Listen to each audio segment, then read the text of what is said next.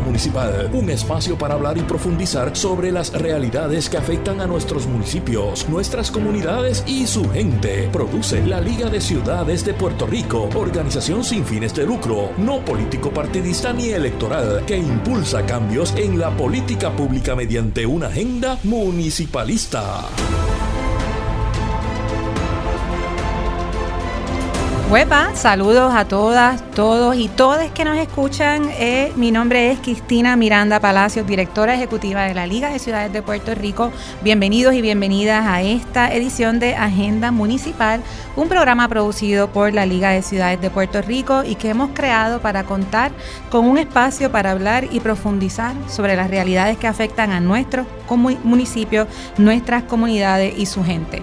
Como ya saben los que nos escuchan y las que nos escuchan, la Liga de Ciudades de Puerto Rico es una organización sin fines de lucro, no político partidista ni electoral, pero política con P mayúscula, que impulsa cambios en la política pública mediante una agenda municipalista. Hemos creado este espacio para comunicar nuestras agendas, pero sobre todo la realidad de los municipios sin los cuales no existiría el ente de gobierno más cercano a la comunidad y nuestro principal proveedor de servicios esenciales. Nos pueden seguir en las redes en www.liga de ciudadespr.com, en donde podrán conocer más de nuestra organización y nuestras iniciativas. Con nosotros en los controles se encuentran Cristian Pérez, en el estudio Edgar Gómez de la Liga. Edgar, bienvenido de nuevo. Buenas, Cristina, y un placer eh, estar aquí con ustedes y saludos a todos los radioescuchas que nos están escuchando por Radio Isla 1320 y también por Borinquen Radio 680, eh, porque estamos diferidos, ¿no? Estamos, estamos tocando a todo Puerto Rico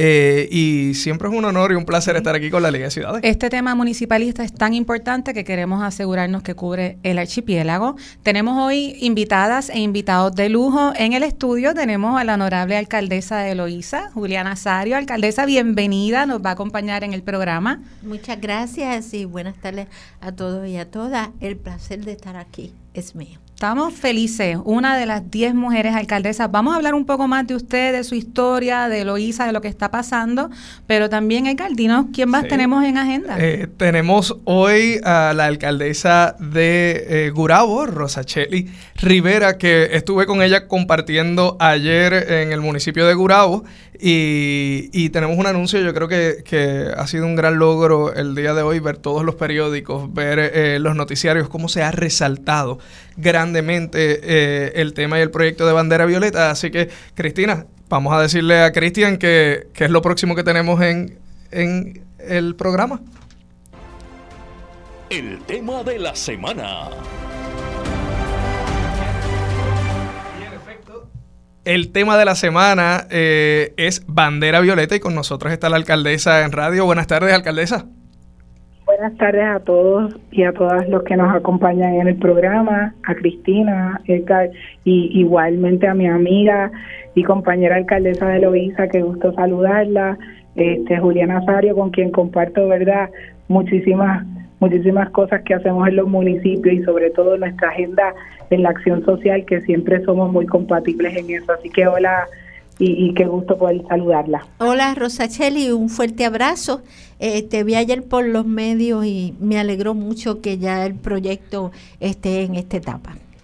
Así mismo es, alcalde. Y no sé si usted sabe, pero la alcaldesa de Gurabo es una de las integrantes de nuestra junta de alcaldes y de verdad que yo quiero usar este espacio para reconocerla públicamente porque el corazón del éxito de Bandera Violeta ha sido la alcaldesa. Ha sido ella quien se echó la tarea titánica de eh, integrar a los diferentes gobiernos municipales. Tenemos, creo que son 16, 19. 19 gobiernos municipales de ambos partidos adoptando esta agenda que va a culminar con la instalación de una bandera violeta en cada una de las casas de alcaldía, evidenciando el compromiso de los gobiernos municipales con la erradicación de la violencia de género. Alcaldesa, ¿por qué no nos habla un poco más del programa? Bueno, pues bien contenta también porque este esfuerzo también viene como parte de la Liga de Ciudades y ustedes con el proyecto de reconocer que los municipios somos eh, importantes eh, y que la gente necesita cada vez más creer en que habemos alcaldes y alcaldesas con el compromiso real de continuar sirviendo de la manera correcta y que somos la mano amiga directa en los servicios que ofrecemos. Así que gracias a ustedes por, por este proyecto y a todo el equipo de trabajo de la Liga de Ciudades que ha estado ¿verdad? trabajando eh, en la agenda municipalista, que es lo que eh, lo que creemos, ¿verdad? Eh, todos los que los que lideramos los municipios. Así que bandera violeta, no solamente 19, hay otros alcaldes y alcaldesas que se han estado comunicando en el día de hoy para poder eh, registrar a sus empleados en este proyecto que viene de la mano, como bien dije, de la Liga de Ciudades, de la red de albergues y de, y de la Coordinadora Paz para la Mujer, para establecer unos módulos educativos para todos los municipios que registren a los, a los empleados y puedan recibir esa, esa educación de manera que puedan trabajar directamente cuando una víctima sobreviviente puede llegar con una situación de violencia y, puedan atenderse de la manera correcta y canalizar los servicios. Y de una vez también integrar los eh, acuerdos colaborativos con las organizaciones sin fines de lucro que atienden víctimas de violencia y podamos canalizar ¿verdad? todas esas ayudas que se necesitan. Así que esto es un esfuerzo bien importante donde eh, queremos que los, que los municipios nos integremos porque hay un dato particular que no siempre las víctimas acuden a su mismo municipio a buscar ayuda y, y, necesitamos tener esa integración para que podamos eh, cada día prevenir y evitar más víctimas de violencia en nuestro país. Así mismo es. Y hasta el día de hoy entiendo que han habido sobre 36, 36 o 37 feminicidios. 37. Eh, es 37 feminicidios. Ciertamente es una crisis de salud pública y la violencia se experimenta también en lo local, ¿no? Los gobiernos municipales tienen un rol medular, no necesariamente tienen la asignación de recursos para atenderlo, ¿verdad? Sin embargo, asumen la responsabilidad. Así que lo que busca la iniciativa de Bandera Violeta, como bien dice la alcaldesa de Gurabo, eh, es eh, primero potenciar las colaboraciones, las colaboraciones que existen en el país, una entidad tan importante como lo es Coordinadora Paz para la Mujer, una organización tan importante como la es la Red de Albergue de, Mujeres, un municipio, una organización sin fines de lucro, adelantando una agenda municipalista. Alcaldesa, le damos de nuevo, como siempre, el reconocimiento público por todo el trabajo que, que ha hecho yo me siento bien orgullosa como directora de la organización de tener a dos de las diez alcaldesas de Puerto Rico y me gusta siempre decir eso, son diez alcaldesas que existen en el país. y las diez muy trabajadoras. Y las diez muy trabajadoras, ¿verdad? Este, todas las alcaldesas tienen mucho que compartir, así que... No, definitivo. Cristina, algo que pasó ayer en, en la conferencia de prensa eh, con, con la alcaldesa y que fue muy lindo es que eh, empleados de diferentes municipios fueron a participar. Así que de las diferentes oficinas de la mujer que hay en municipios como Naranjito, como Toa Baja, eh, como Orocovis, de ambos partidos, estaban allí apoyando la iniciativa y eso, eso deja mucho que decir, ¿no? Eso nos, eh, nos enseña que hay temas que van más allá de partidos políticos y es parte de lo que la liga hace, ¿no?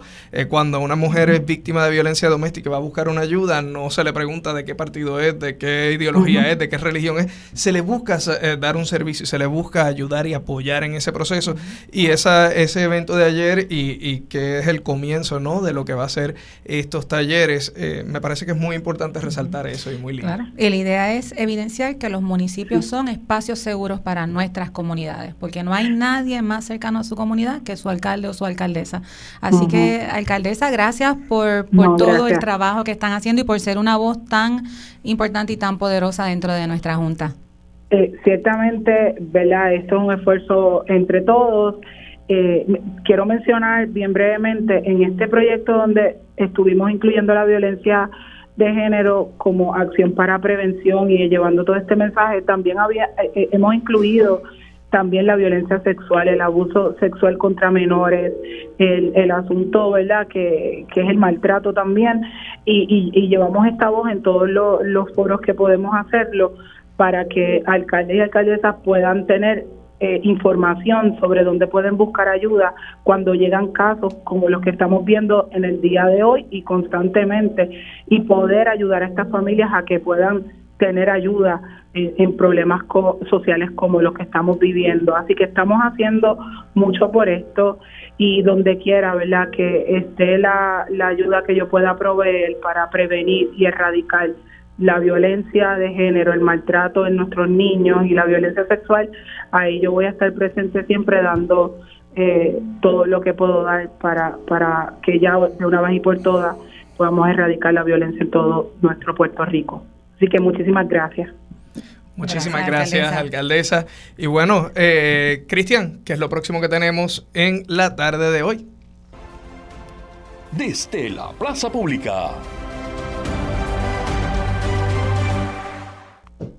Con nosotros en los estudios, como les mencionábamos, tenemos el orgullo y el honor de contar con la honorable alcaldesa de Loíza, Julia Nazario.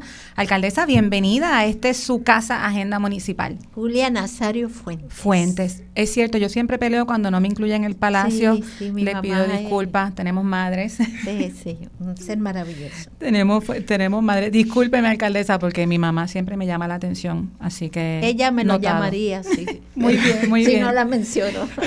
Quería decir que usted, además de ser alcaldesa, es educadora, tiene un doctorado en consejería profesional y tiene una trayectoria de vida que quizás le sorprendería a muchas personas. Pero antes de entrar en el plano personal, ¿por qué no nos vamos al plano profesional? ¿Y por qué no, Edgar? estábamos hablando antes de, iniciar el programa, alcaldesa, y hoy hubo varios eventos con los estudiantes en Loíza, así que estaba pasando en Desde Loíza ayer comenzamos la entrega de nuestros bultos escolares. Eh, son tres días de entrega porque lo dividimos por sectores para que todos los niños tengan la oportunidad. Este es el quinto año, eh, a pesar de que en mi sexto año, el año de la pandemia, no los pudimos repartir, pero ya el quinto año retomamos esta iniciativa y me encanta, me encanta ver a los chiquitos y a las chiquitas recibiendo, ellos mismos escogen el bulto que quieren, papá y mamá no entran en esa filita eh, papá los esperan al otro lado de la fila para que los niños tengan la oportunidad de escoger ellos mismos. Mm. Es bien gracioso porque a veces el niño sale, entonces mamá me dice, ese no es que él quería, yo digo, no, ese es el que él quería y el que tú no querías. Así que bien interesante. El que él quería y escogió. Y escogió y usted no quería, usted quería otro. Así que el niño se queda con el que escogió. Y lo pasamos muy bien. Y, es, y es interesante, disculpe que la interrumpa, alcaldesa, porque yo le escucho hablar y yo lo primero que pienso cuando le escucho hablar es justicia social, equidad. ¿Cómo podemos garantizar que desde los municipios esto es como una canasta básica para la educación? Tenemos niños y niñas en nuestro país que no tienen acceso a comprar bultos, a comprar materiales escolares, así que desde su municipio usted le está dando una canasta básica educativa a todos los estudiantes a todo a todo el que llegue. A todo el que a todo el que llegue y se anuncia y se pone en las redes. Y el domingo bien interesante tenemos entonces los barberos y las estilistas de Loíza se unen y gratuitamente en una facilidad municipal se recortan y se hacen trencitas y se le ponen lacitos y, y se adornan nuestras niñas para que vayan acicalados para la escuela. Así se llama la actividad. Y terminando esa actividad a la una pues de vuelta para la vuelta.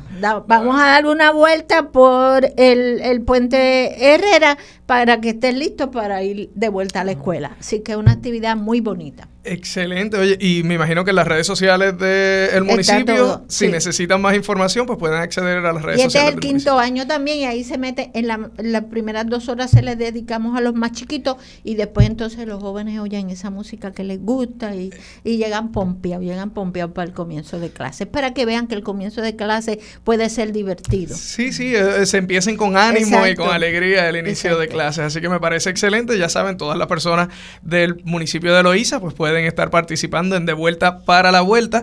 Y Cristina, ahora entonces sí, vamos a, a, vamos a, hablar un poco de cómo es que usted ha llegado a tener esta gran solidaridad, empatía, este carisma, este compromiso, porque regreso a lo que dije al principio de nuestra intervención, los bultos es justicia social, es una canasta básica, entonces es una visión desde la empatía que evidencia la importancia de los municipios como estos grandes ecualizadores de la justicia social.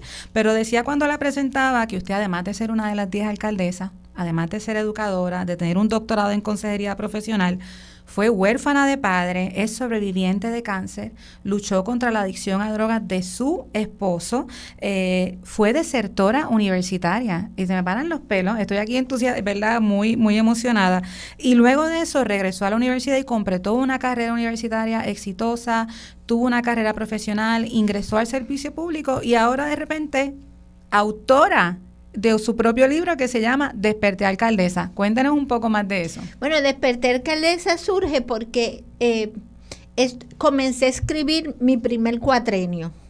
Y cuando estoy escribiendo, detengo y, le digo a mi esposo, yo creo que yo tengo que comenzar por un libro que diga quién es Julia, para que puedan entender por qué yo trabajé todo María de la manera en que lo trabajé y cómo, ¿verdad? Hemos trabajado con las comunidades de la manera, cómo yo puedo abrazar a una persona que le hayan matado a un ser querido y entenderla, cómo yo puedo abrazar a una mujer sobreviviente o que esté luchando todavía contra el cáncer y, y, y ese abrazo la persona pueda sentir eh, ¿Cómo puedo hablar de la infidelidad y decir se puede perdonar, verdad? Y aceptar todo lo que trae eh, eh, ese proceso. Así que, pues, me detengo y entonces escribo Desperté Alcaldesa. Y el título viene porque la noche que yo gano, al siguiente día, mi esposo se levanta para trabajar a las 4 de la mañana y me dice, ¿sabes que ganaste? Y yo le digo, sí me levanté alcaldesa. Luego ese me levanté lo transformamos a desperté porque estar en la alcaldía fue un despertar diferente totalmente. Wow, es sumamente interesante y me gusta mucho ese, ese juego de la palabra. Háblenos un poco de qué es ese despertar, ¿no? De eh, la alcaldía, qué vio cuando llegó a la alcaldía. Bueno, nosotros sabíamos que las cosas no estaban bien, pero jamás pensé que yo iba a encontrar tres mil eh, dólares en todas las cuentas del municipio y que había una nómina que estaba ahí por pagar. Jamás pensé, ¿verdad?, que hubiesen 40 tarjetas de crédito para echar gasolina, que hubiesen 32 celulares que pagaba el municipio. O sea, todo eso fue como una realidad diferente, aunque yo sabía que me iba a enfrentar a muchas cosas, encontré cosas que se salían como de, de cualquier realidad, ¿verdad? Una cosa es que no tengamos dinero, como le está pasando a los municipios, para la administración día a día, y otra cosa es que tú veas que el dinero del pueblo se está utilizando para beneficio propio. Así que ese fue el despertar. El, despertar, que definitivamente no es lo mismo que levantarse, que levantarse al Y es interesante porque porque una de las cosas que busca la Liga de Ciudades de Puerto Rico es precisamente ese cambio de narrativa.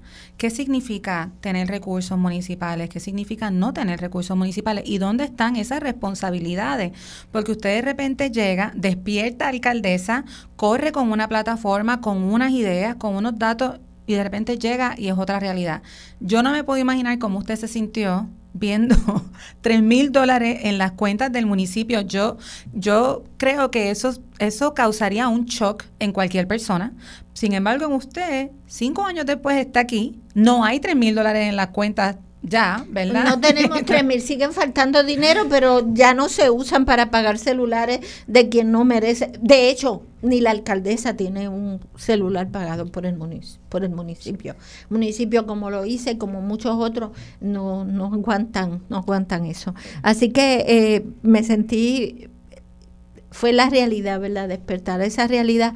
Pero quiero decirte que inmediatamente yo llamé a tres alcaldes a Joe Román, el exalcalde de San Lorenzo, Aníbal Meléndez, el alcalde de Fajardo, y, me apegué bien cerquitita del alcalde de Junco, de Papo. Así que como que ellos me fueron, cada vez que me sentía abrumada, eh, ahí estaban ellos. Y es interesante porque no es partidista hay de ambos partidos ahí en ese apoyo que usted eh, cultivó. Pues tres, eh, los alcaldes, no importa el partido que sea, si son servidores de corazón y hacen su trabajo, no importa el partido, son buenos buenos servidores. Y buenos compañeros. no, somos eh, nosotros, ¿verdad? Nos podrán ver en esto, en la radio, aquello, pero los alcaldes, los 78 alcaldes, estamos para darnos la mano unos a los otros y yo lo sé, yo lo he vivido.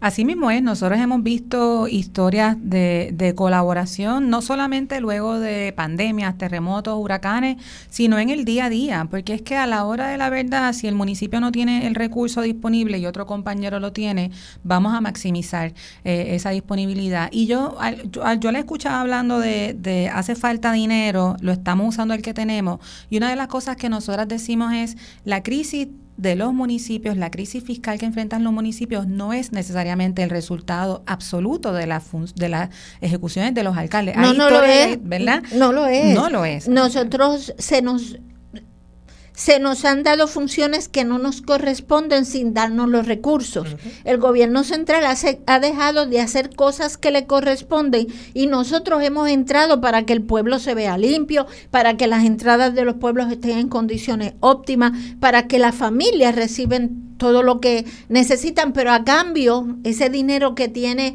asignado y en su presupuesto el gobierno central no baja a los municipios. Así que todo eso hace que la carga sea mucho y los recursos sean pocos. Así mismo es. Y, nosotros siempre hablamos, discúlpame, de en, Puerto Rico el, el nombre no hace la cosa, se supone, pero el nombre a veces sí hace la cosa, ¿verdad? Entonces de repente eh, impera este convencimiento a nivel general de que los municipios reciben subsidio y nosotros decimos en la liga, esto no es un subsidio, esto es una transferencia.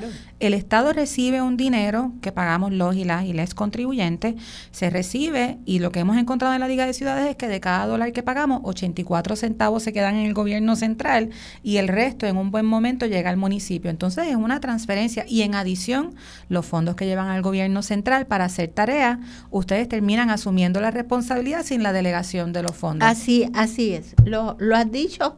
Eh, en Arroyo Habichuela yo creo que es muy entendible. Pero yo creo que la gente está en su día a día y en resolver sus problemas, que por más que lo decimos, mira, hay que separar funciones, hay que separar responsabilidades.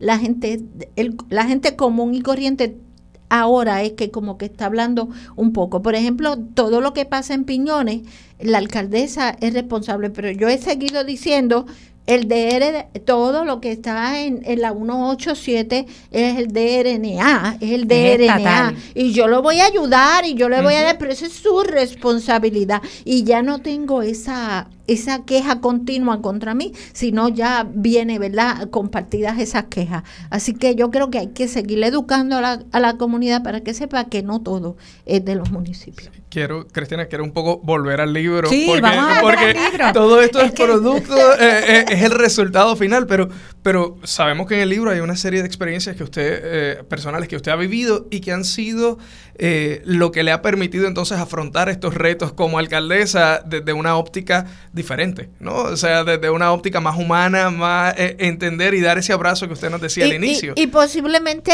muchos alcaldes tengan situaciones similares a las mías, a lo mejor no están a escribirlas. Yo estoy dispuesta porque eh, toda la, la meta de mi esposo y mía no era que yo fuera alcaldesa, era que escribiéramos nuestras vivencias y lo pudiéramos utilizar, ¿verdad?, para talleres, para llevar ayuda a personas que hubiesen vivido lo de nosotros, pero ahí viene la alcaldía eh, y entonces me detengo y de verdad ya yo tengo, después de los 60 años no se suma, se va restando. Así que en esa resta digo, me falta escribir el libro. Así que...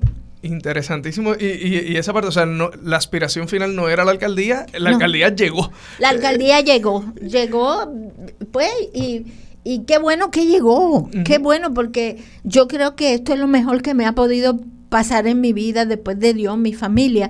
Esta gran oportunidad de estar con mi gente de Loíza es un regalo de Dios para mi vida, ciertamente. Así que, pero no era algo que yo andaba buscando. Y qué interesante que lo mi compañero me dice que una de sus frases favoritas es la vida es lo que planificas y no sucede, ¿verdad? Eso es lo que dice mi compañero siempre cada vez que pasa algo. Usted no planificó estar en la alcaldía, llegó a la alcaldía y llegó ¿verdad? Trabajó con su libro y ahora ese espacio municipal permite potenciar el impacto de su libro. Antes de que empezara el programa, usted nos contaba de, una experiencia que tuvo en el banco, ¿no? Eh, sí, entré a un banco en Puerto Rico y, y, el gerente me dio, salió de su, de su oficina y me, me dio un abrazo y lloró sobre mi hombro y entonces me decía, mi hijo es un adicto. Este, y nada, compartimos teléfonos y todo eso, porque hay lugares, nosotros buscamos ayuda, pues hay ayuda para el familiar, hay ayuda para el adicto, eh, y, y, todo eso pues lo podemos compartir eh, en el libro. Qué bueno también que escribí el libro, qué bueno. Qué bueno que escribió el...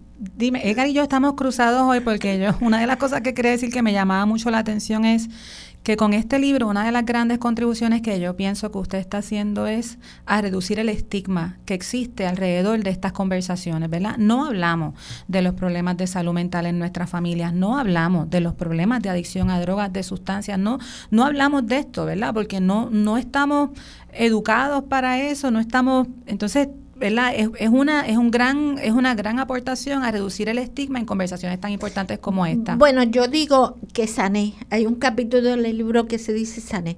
Yo no hubiese podido hablar de todo esto tan abiertamente, con tanta gratitud a Dios y a tantas personas que estuvieron para mí en ese proceso si yo no hubiese sanado. Así que hoy puedo hablar sin dolor, como hay una frase en el libro que dice, ¿verdad? Que si me echan sal, si la herida no está abierta, no me va a arder. El, el libro es bien interesante porque tiene un apéndice, un, el presidente de la legislatura municipal en su carácter personal, un joven que acaba de graduarse eh, de leyes y, de, de, ser juramentado como licenciado. Felicidades. Este, recopiló frases mías de las redes de Facebook desde el 2011. Así que el apéndice están ahí todas esas frases que a él le gustaron y ese es el, el, el apéndice del libro, son sobre 40 frases mías. Interesantísimo, sí. yo tengo una cosa en mi, en mi celular que se llama la frase del día y es en donde yo apunto una frase que dijo alguien que me llamó la atención. La primera frase, de hecho, empezó por Edgar, que me dijo, no tengo la, no tengo la prueba, pero tampoco la duda. Era una cosa así, así que... Alcaldesa, ¿y algo más que usted quiera compartir con estas personas que nos están escuchando eh, sobre su libro? ¿Alguna experiencia que, que, si alguien está escuchando ahora mismo este programa, usted quiere que diga, eh, que se quede con eso, que, con esa información? Bueno, eh, es bien importante que lean el libro. una periodista me dijo, wow, yo no lo esperaba después que terminó de leerlo, me, me, dijo, no lo esperaba. Y es que tú no esperas que una figura pública, ¿verdad?, se desnude ante, ante su pueblo. Pero como te dije, yo sané. Y yo soy, antes de ser alcaldesa, yo fui maestra, fui profesora, eh, fui consejera, eh, fui esposa, eh, crié. así que antes de, tengo perro, así que antes de ser alcaldesa fui todo eso. Y si mi meta era escribir un libro, pues entonces había que escribir el libro porque llegué alcaldesa eh, por un alcalde que me invitó a que estuviera en la papeleta para representante, pero pues yo corro para representante y pierdo. Y bien interesante que el alcalde me dice, necesitamos a alguien que esté ahí, que dé cara en esa papeleta para representante por nuestro distrito. Corre, no le vas a ganar, ganar al representante Bulerín, ese no le gana a nadie, pero corre.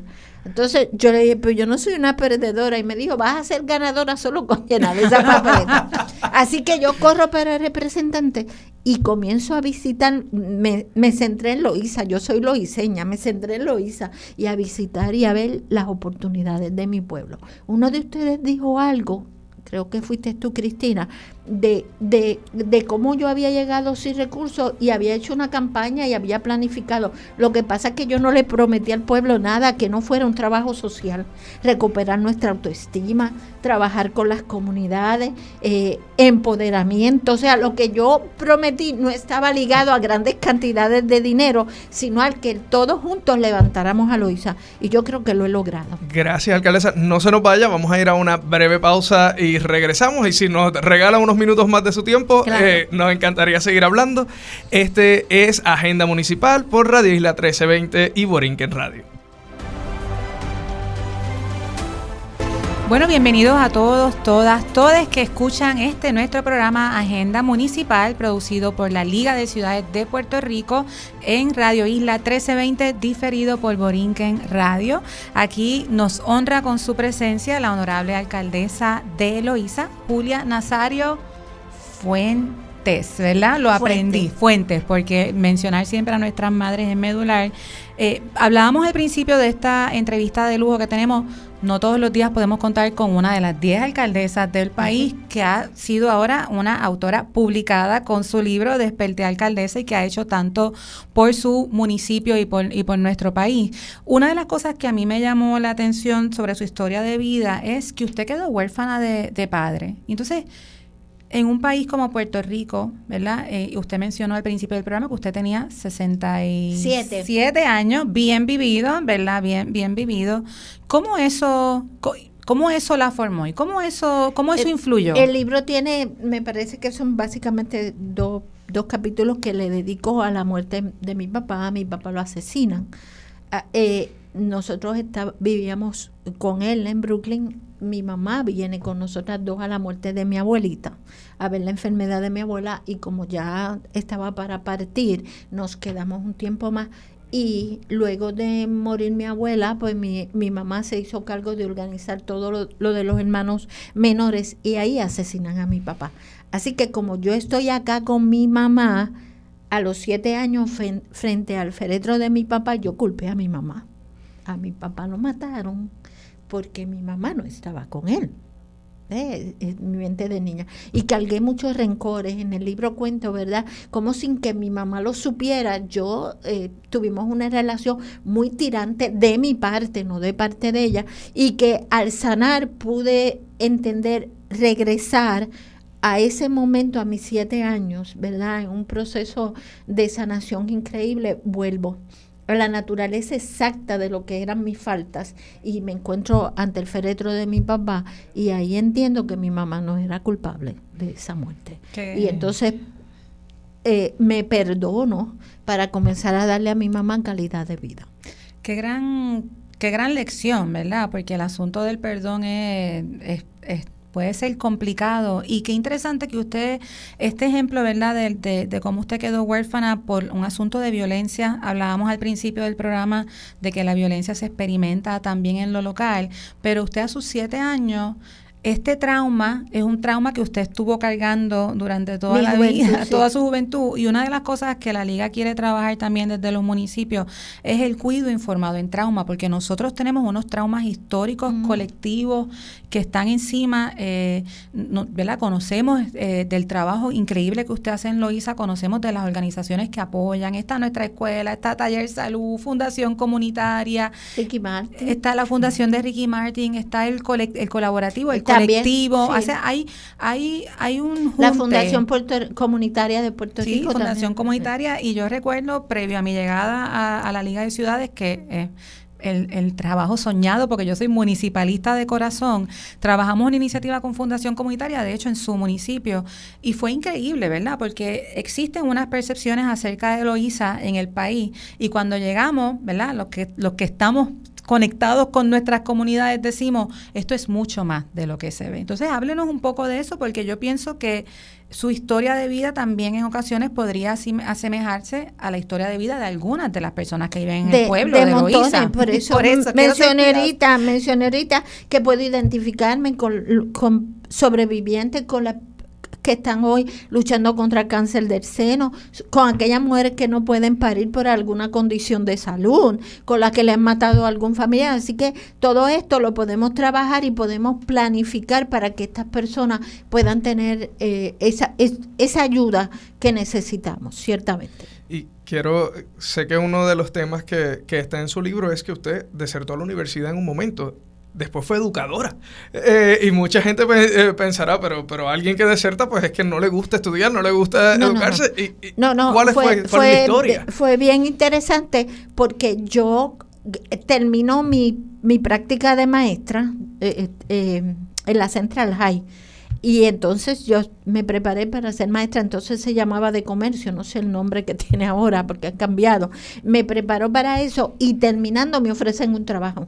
Así que yo digo, me voy a aceptar este trabajo y luego termino estas cinco clases que me faltan. Pero no, 21 años después, cuando mi esposo sale de su adicción, que nunca se sale, ¿verdad? Resta su enfermedad y yo puedo eh, respirar profundo, entonces le digo, yo no he terminado mis estudios, vuelvo a la universidad. Y ahí es que regreso. Completo un bachillerato que ya no eran cinco clases, eran doce porque los currículos habían cambiado. 12 clases y entonces le digo a mi esposo, yo voy a seguir para la maestría. Y haciendo la maestría hice 15 créditos del doctorado, que no sabía si después me lo iban a convalidar, pero gracias a Dios me lo convalidaron. Así que eh, sí, dejé la escuela por un dejé la universidad por un trabajo. Interesantísimo y, creo que hay muchas personas que, nos escuchan que, se pueden sentir identificados específicamente en este periodo de tiempo donde a veces lo que necesitamos eh, tenemos que escoger entre pagar la universidad o, comer o, o sea, y, son tiempos de escasez económica tal vez. Nosotros tenemos ahora, yo diría, trabajadores que estudian no estudiantes que trabajan. Y esa es la realidad del país, alcaldesa. Que, qué chévere que usted pudo contarnos esa historia. Cuéntenos dónde podemos adquirir su libro, dónde se puede ir. Y, y había una consulta de cómo se publicó este libro, ¿verdad? ¿Cómo, cómo fue este proceso? Pues mira, después que el libro está allá en, en, edición, que después encontramos que el libro lo tenemos que editar otra vez, pero ahora para la segunda tirada va editado. Eh, cuando lo editamos, porque se editó entre la familia, o sea, fue un proceso de esa manera, eh, yo digo, pero yo podré escribir un libro y venderlo. Tú sabes, y entonces hago una consulta ética.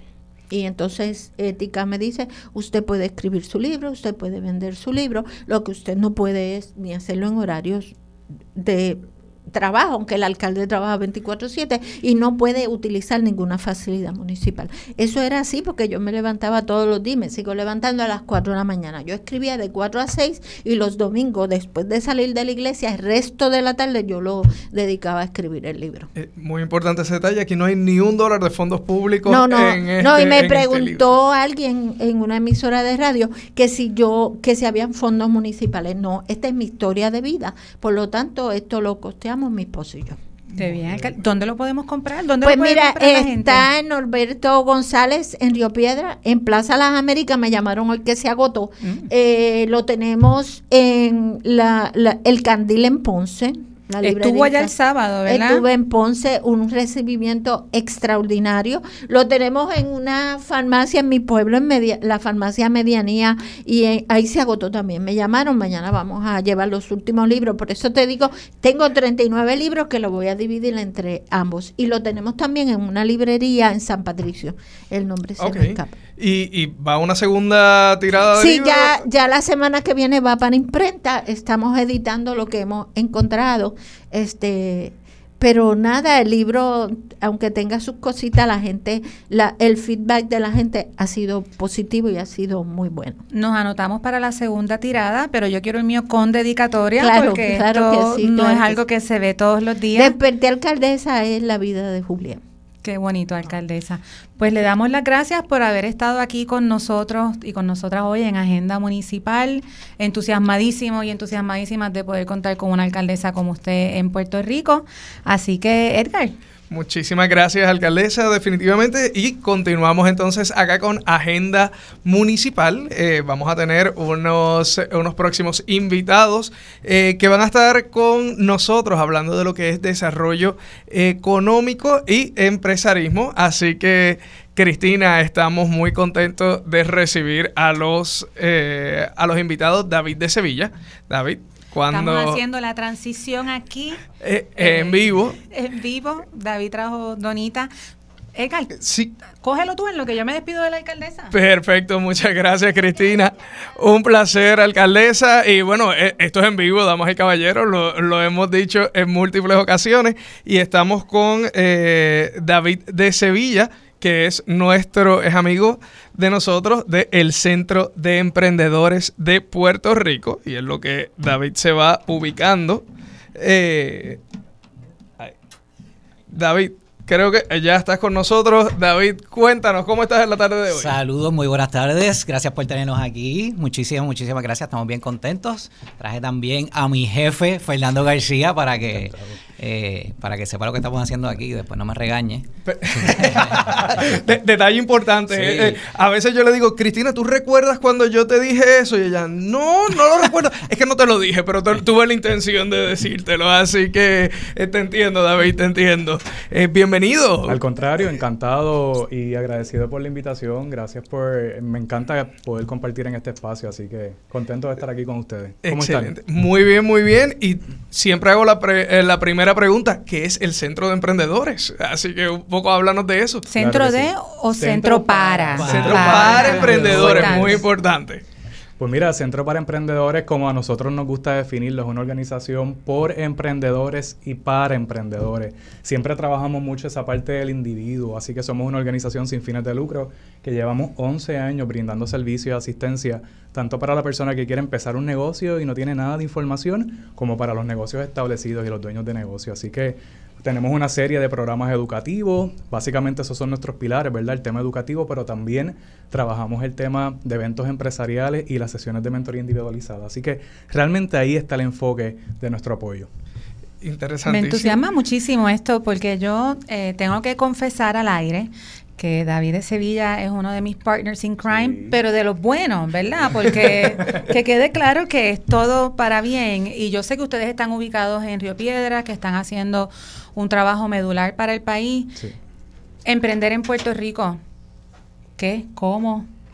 ¿Se puede, David? Claro que se puede emprender en Puerto Rico. Hay realmente una corriente bastante fuerte ahora mismo para todas estas personas que tienen ideas de negocio, esas iniciativas y quieren emprender, pero emprender no es fácil. Sí se puede hacer, prácticamente todo el mundo lo puede hacer, esa es una de nuestras filosofías, pero si necesitas esa educación, si necesitas ese llevarte de la mano de las cosas que tienes que hacer, porque no es lo mismo tú querer hacer algo, invertir tu tiempo, invertir tu dinero y después tener que empezar de nuevo. Una de las cosas que a mí me gusta decir es que es mejor fracasar rápido y pequeño que lento y grande, porque si fracasas rápido y pequeño, puedes volver a comenzar. Si fracasas lento y grande, va a ser mucho más difícil volverte a parar. Así que esa parte va a ser bien importante, eh, cómo llevarte de la mano para que puedas emprender y una vez ya tengas ese negocio o si no pasaste por esa etapa y ya tienes el negocio, también te ayudamos a que escales ese negocio, a que crezcas ese negocio, porque tenemos programas tanto de tienes idea de negocio hasta preaceleración y aceleración de negocios. De hecho, uno de los programas está en convocatoria ahora mismo, se llama Núcleo y es la preaceleradora de negocios. Ese programa dura alrededor de tres meses y medio para negocios que tengan más de tres meses de creados, menos de tres años y tengan algo de ventas.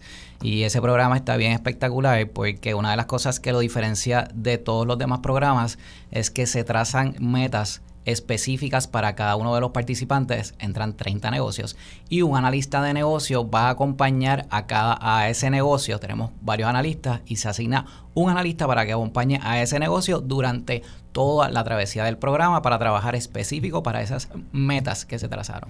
O sea que son es asistencia diferenciada. Correcto. No todo el mundo está en el mismo bote. Exactamente, de hecho, eh, aquí voy a usar palabras de nuestra fundadora, ¿verdad? Nerma Albertorio Barnés. Ella dice que detrás de cada negocio hay alguien que tomó la decisión de emprender y por eso para nosotros es tan importante tener esa sensibilidad, ¿verdad? Y ajustarnos a la necesidad que pueda tener esta persona en su desarrollo empresarial. Así que, como muy bien mencionó David, eh, particularmente una de las cosas que más me gusta de Núcleo, este programa que, que es de preaceleración, es precisamente ese elemento de individualidad. Nosotros nos gusta siempre hacer mucho énfasis en el tema de acompañamiento.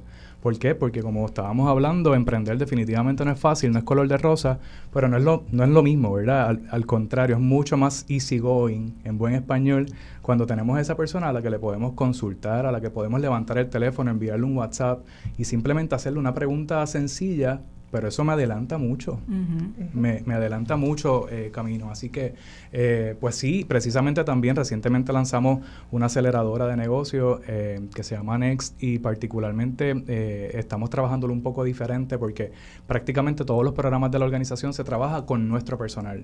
que de hecho el, el, tema de por emprendedores y para emprendedores surge porque la mayoría de los empresarios y los, perdóname, de los, de los empleados del Centro para Emprendedores han pasado por procesos de emprendimiento o actualmente tienen ¿verdad? negocios que mientras trabajan con nosotros también corren sus negocios por el lado. Así que sabemos y entendemos lo que es la realidad de emprender en Puerto Rico y en este caso para la aceleradora Next también estamos buscando eh, el apoyo, tenemos el apoyo de sobre 15 mentores, eh, sobre todo que son empresarios también porque hay un tema bien importante de la relación, claro está, no es lo mismo, ¿verdad? Y siempre se valora mucho la experiencia que puede tener cualquier profesional, pero sobre todo cuando tú te sientas con un par, con alguien que está en los mismos zapatos que tú, también la dinámica es completamente diferente y en parte eso es lo que tratamos de promover en el Centro para Emprendedores. Sí, de acuerdo. Yo, este Emprender no es fácil. Eh, emprender en el... A mí me encanta mucho siempre hablar del contexto, porque los datos son los datos, pero el contexto es todo. Y qué interesante y qué bueno tener una organización que lleve a la gente de la mano. Mi tengo una pregunta para la aceleradora. ¿Qué quiere decir tener un negocio empezado? ¿Es que esté es dentro del negocio, dentro de la economía informal, dentro de la economía formal. ¿Qué quiere decir eso? ¿Quién puede? ¿Quién se...? Porque yo considero que el señor que está en la esquina vendiendo hot dogs, están emprendiendo, ¿no? Entonces, ¿qué es emprender? Cuéntenme, cuéntenme cómo se ve eso. Mira, un emprendedor, básicamente, desde que cualquiera de nosotros se levanta de la cama, eres un emprendedor, porque estás levantándote y vas a hacer todas las cosas que vas a hacer durante el día. O sea que usualmente todo negocio empieza informalmente, como lo mencionamos, y si eres un emprendedor, o sea, es, es eh, imposible tú decir, mira, tú necesitas una estructura legal antes de comenzar tu negocio. Así que la realidad es que casi todo el mundo empieza su negocio de una manera informal y parte de ese crecimiento del negocio está incluido la parte de verdad organizarte legalmente y seguir escalando el negocio. Esa parte es bien importante porque si no tienes esa estructura legal va a ser casi imposible tú escalar el negocio a donde lo quieres llevar. Si te quieres quedar pequeñito y bueno, te quieres cogerte los riesgos que eso incluye, pues mira, te quedas tal vez eh, informalmente operando, pero la realidad es que debemos transformar eso de una manera legal para seguir creciendo. Y sí, dentro de la preaceleradora que es Núcleo, que tiene la convocatoria abierta ahora mismo, la idea es que ya esos negocios estén legalmente estructurados. Si hay alguno que necesita alguna ayuda porque no necesariamente está completamente estructurado, esa es una de las metas que se puede trabajar durante la preaceleradora. Ya para la aceleradora, que es Next, ahí sí ya tienes que tener un negocio estructurado. Y lo bueno del centro es que tiene todos estos escalones que puedes empezar desde idea de negocio hasta llegar a donde lo quieras llevar. Eh, o si ya estás en un escalón específico, puedes insertarte en los procesos del centro. Una de las cosas que más me gusta de la organización es que precisamente, como dice David, trabajamos como esa escalera ¿no? y, damos ese seguimiento a los participantes, pero actualmente nosotros atendemos, tenemos alianzas y colaboraciones con instituciones académicas, específicamente universidades, y atendemos desde estudiantes universitarios que están buscando eh, y están desarrollando sus negocios eh, hasta dueños de negocios establecidos. Así que en ese sentido, pues trabajamos con una diversidad bien amplia de personas y definitivamente también quería añadir que la mentalidad de emprender se ha transformado grandemente por todo lo que hemos pasado. Pandemia, huracanes, demás, ha habido como un boom y un resurgir con el tema de emprender y nosotros también vemos el emprendimiento más como una actitud, porque tú lo que estás buscando es eh, aportar soluciones. Eh, así que en ese sentido, pues ahí está nuestro enfoque. Excelente. Quería hacerles una pregunta porque escuché que tienes que crear el negocio, crea, tiene que crear un producto o tener un producto solo productos tangibles, pueden ser software, puede ser eh, productos de servicio, porque hay gente que nos está escuchando y dirá, bueno, yo cualifico para eso. Sí, eh, precisamente con la convocatoria que tenemos ahora, la preaceleradora núcleo, básicamente los criterios es que ya hayas tenido ventas, no necesariamente requerimos un mínimo de ventas particular. Y lo otro es que estés en una etapa de tres meses a tres años de operación. En cuanto a, la industria o la categoría del negocio, para nosotros es indiferente en ese sentido porque trabajamos con personas que están en la agricultura, trabajamos con empresarios alineados al tema de tecnología e innovación, gastronomía, eh, servicio profesional. Así que en ese sentido hemos trabajado con una diversidad bien amplia de negocios. Yo tenía una pregunta y un, comentario porque me, interesa mucho el asunto de los emprendedores, porque emprender es algo desde el individuo, ¿no? Sin embargo, ustedes trabajan desde el centro como un emprendimiento desde lo colectivo. Y pienso que es importante hablar de eso porque no es que yo emprendo en este sistema y tengo mi kiosquito y ya, es que ¿Cómo se ve eso? ¿Cómo, ¿Cómo ustedes trabajan eso? Qué bueno que lo traes, es un tema súper interesante porque precisamente recientemente nos hemos insertado en la comunidad de Río Piedras y una de las cosas que más hemos hecho allí es precisamente crear alianzas. Este, nosotros no llegamos a plantar bandera, al contrario, llegamos a comunicarnos con las asociaciones existentes allí que apoyan a los empresarios y precisamente con todos los eh, empresarios que están allí en Río Piedras. De hecho, en estos días precisamente estábamos en la oficina y estábamos desarrollando unos temas de contenido para redes sociales y fuimos a la foto del primer día que fuimos a Río Piedras como equipo de trabajo, los 14 que somos, a ir puerta por puerta, ¿verdad? A conocer los negocios que estaban allí, conocer sus necesidades, cuáles eran sus retos. Y precisamente yo creo que eso es un elemento bien que nos destaca muchísimo de otras organizaciones porque son pocas las entidades que verdaderamente van puerta a puerta a buscar eso o a referirte, porque una de las cosas que yo siempre digo es que yo no solamente te voy a hablar de mis servicios o de lo que yo te puedo ofrecer, yo también te voy a hablar de todo lo que el ecosistema de emprendimiento ofrece, porque volvemos, hacemos hincapié en ese tema del individuo, yo lo que quiero es que tú puedas salir a flote y que puedas desarrollar ese negocio como, como manda, como Dios manda. Y como parte de, comunidad, quiero añadir ahí que nuestros programas, ya estemos trabajando con comunidad directamente con los programas, es bien importante. Una de las cosas más chéveres que se da es ampliar tu red. Y una de las cosas que mejor se da es cuando hacemos los eventos de networking entre los mismos programas, todos los participantes se conocen y encuentran maneras en colaborar entre ellos mismos. Y esa es la manera que crecemos realmente. De acuerdo. Y en las páginas ustedes tienen quiénes han emprendido, cuáles son sus servicios. Yo puedo ir a la página de ustedes y buscar qué servicios hay. Eso existe. Pues mira, estamos precisamente en el proceso de rediseño y vamos a hacer un relanzamiento de nuestra página y ahí vamos a incorporar todos los empresarios que han pasado por la organización. La página actual no necesariamente ofrece esa lista de todas las personas que hemos asistido, pero como les mencioné, en efecto hemos atendido a una diversidad de empresarios de todas las industrias.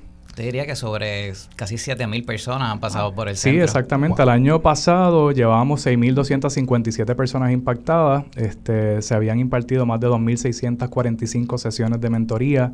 Eh, particularmente el año pasado, o sea, eso, esos números son de toda nuestra trayectoria desde el 2012, pero específicamente el año pasado fueron 278 las personas que pasaron por nuestros programas educativos nada más. Así que, como dice David, ya a fin de cuentas yo creo que estamos cerca de los 7.000 con los números del 2023. Hemos ayudado ya sobre mil negocios existentes y hemos eh, creado, ayudado a crear sobre más de 100 negocios nuevos para Puerto Rico, que es una parte bien importante porque ya que estamos con la liga, cuando hablamos de misión y visión del centro, estamos hablando del el empresarismo como desarrollo económico y social para Puerto Rico y esa parte es bien importante que se vea cómo el emprendimiento, cómo este, esta ayuda y este apoyo ayuda a que cada municipio crezca dentro de su entorno social y su entorno económico. Eso es bien importante. Y me gusta porque es, ustedes están enfocados en el desarrollo económico no solamente en el crecimiento, ¿verdad? Y es este fortalecimiento de esta infraestructura de país, ¿no? Y, y David hablaba de la importancia de los municipios, así que yo creo que hay mucha tela para cortar con el tema del emprendimiento. ¿Dónde podemos buscar más información de ustedes? Pues la página web que es centroparaemprendedores.org. De hecho, ahí cuando accedan a la página van a ver, lo primero que van a ver es la convocatoria de la preaceleradora Núcleo, pero también pueden eh, compartir la información de ustedes eh, en nuestro waiting list, porque lo que hacemos es que una vez surjan oportunidades, programas, eh, automáticamente le compartimos información eh, que puede beneficiar ¿verdad? a toda la audiencia. Así que centroparaemprendedores.org es específicamente nuestra página web y en redes sociales estamos en Facebook, en Instagram y en LinkedIn. Aparecemos como Centro para Emprendedores. Y número de teléfono para el que quiera llamar, 787-759-7696. 787-759-7696. Correcto. Desde Río Piedra, están ustedes ahí en el casco urbano, ¿verdad? Así que haciendo la diferencia. Y esa es una muy buena pregunta. ¿Dan servicio a toda la isla? Sí, correcto, a toda la isla.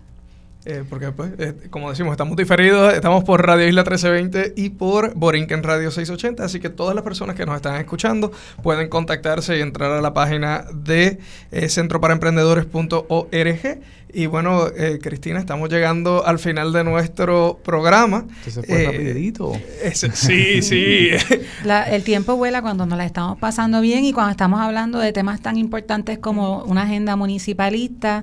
Eh, de, ¿verdad? tener a la alcaldesa de Gurabo por teléfono hablando del lanzamiento de bandera violeta, porque la violencia también se experimenta o se experimenta desde lo local.